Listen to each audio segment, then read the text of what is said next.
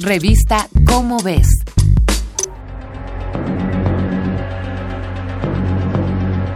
Todo está cambiando y la tecnología cada vez nos da lecciones más asombrosas. El sueño de revolucionar la computación se está volviendo realidad y tal vez más pronto de lo que imaginamos estaremos usando qubits en vez de bits. Si no sabes de qué hablamos, acompáñanos los próximos minutos.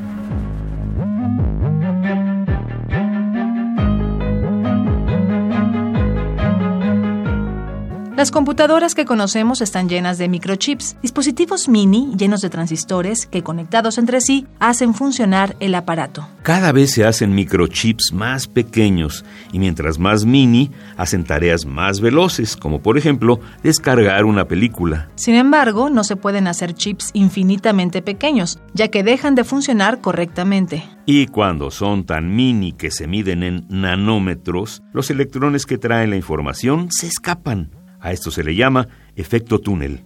Por ello, el chip deja de funcionar correctamente. La ciencia sabe que la computación digital tradicional no tarda en llegar a su límite, pues ya se ha llegado a escalas de solo algunas decenas de nanómetros. Surge entonces la necesidad de descubrir nuevas tecnologías. Es ahí donde la computación cuántica entra en escena.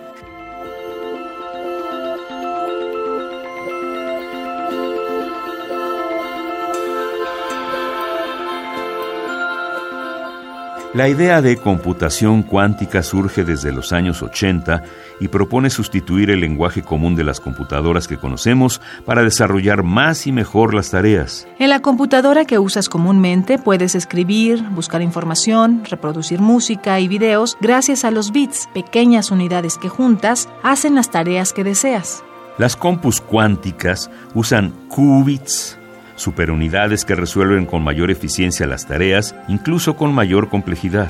La tecnología cuántica puede ayudar a realizar tareas de forma ultra veloz y a desarrollar operaciones que permitan crear inventos precisos, como pueden ser tecnología médica, prótesis ultra sofisticadas, aparatos para tratar enfermedades y procesos complejos del cuerpo, vehículos inteligentes, materiales para construcción y todo, todo lo que imagines para resolver problemas de la vida cotidiana. Si pensabas que la tecnología había llegado a su límite, estás a punto de acercarte a una era inimaginable. Algo que, como bien diría Mario Hugo, reportero del programa 31 Minutos, es hermoso y desconocido.